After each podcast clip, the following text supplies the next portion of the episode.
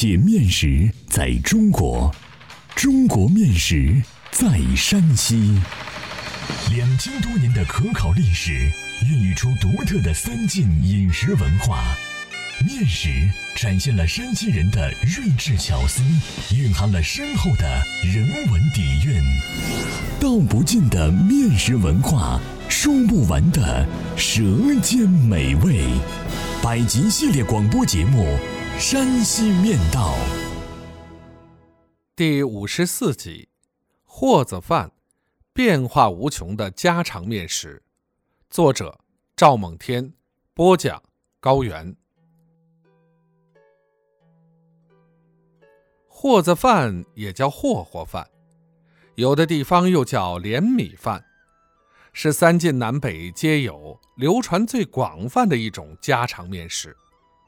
它集面、菜、粥于一体，营养全面，口味丰富，有和胃暖身、易于消化的特点，老幼皆宜，滋味妙不可言。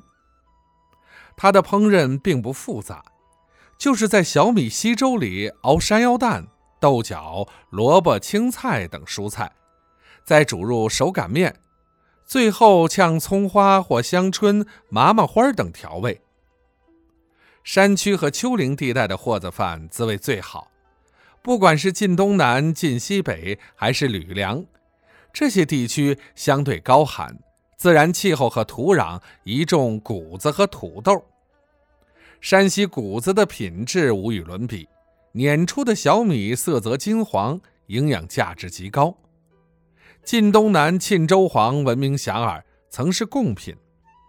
吕梁的山药蛋出类拔萃，特别是紫山药蛋，淀粉多，糖分高，蒸熟后又沙又甜，煮熟时入口即化，煮在粥里黏黏糊糊，粘嘴挂舌。回味无穷。山区的夏天食蔬很多，除豆角、青菜、萝卜之外，还有西葫芦和南瓜。货子饭里熬南瓜风味独特，南瓜的异香和沙田给霍子饭平添了一种乡情。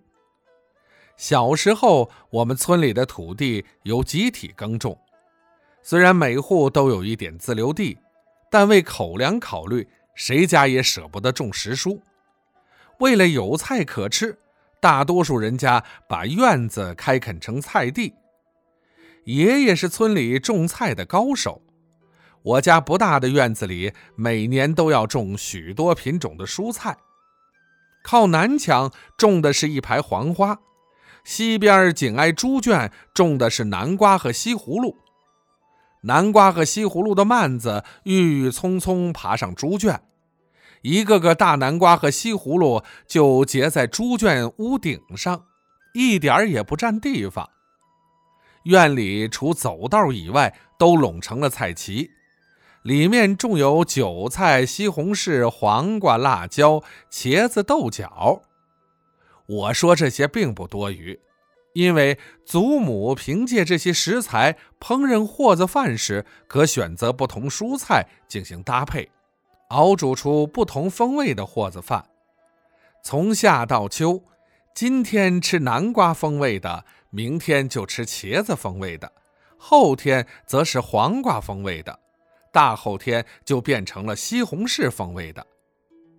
祖母烹饪货子饭有她自己的创意。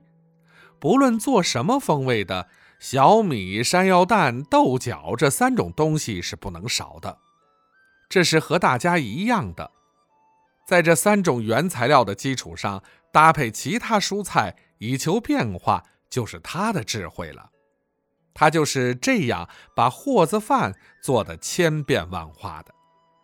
就是冬天，祖母也能做出各种风味的货子饭来。他会在夏天干制许多蔬菜，比如用线穿起来晒干的西葫芦丝和萝卜干儿还有煮熟后晾干的豆角、黄花、茄子。不能直接干制，他有的是办法。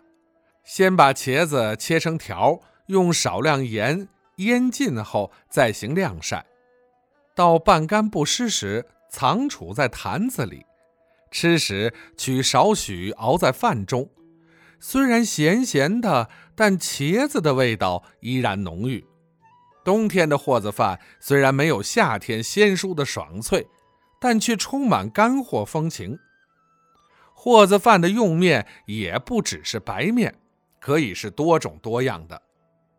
三十年前，我的家乡白面稀缺，祖母给我吃过的和子饭大多是加入荞面、高粱面、豆面和油面等粗杂粮的二合面的。粗杂粮面和子饭也很好吃，其风味各有千秋，不比白面的差。祖母做和子饭面的切法也有许多变化，他把面擀开后，有时叠起来切成长长的，有时先划开四寸宽的条，再顶刀切成短面条，有时斜刀切成斜尖尖。或切成菱形块总之，他在和子饭上最爱变花样。一日，祖母熬好了粥和菜，却没有和面擀面。我问原因，她说：“你姑姑拿来挂面了，奶奶给你做挂面和子饭。”最不可思议的是，有一回，祖母在熬好的粥菜里没有煮面，而是。拌进了面疙瘩，祖母说这也是和子饭。我吃祖母的货子饭，总是吃得饱嗝连连，肚鼓如瓜，满头大汗。祖母看着我的样子，就会笑容满面。我的祖母早已作古，她在我的心中无疑是世界上最会烹饪货子饭的人。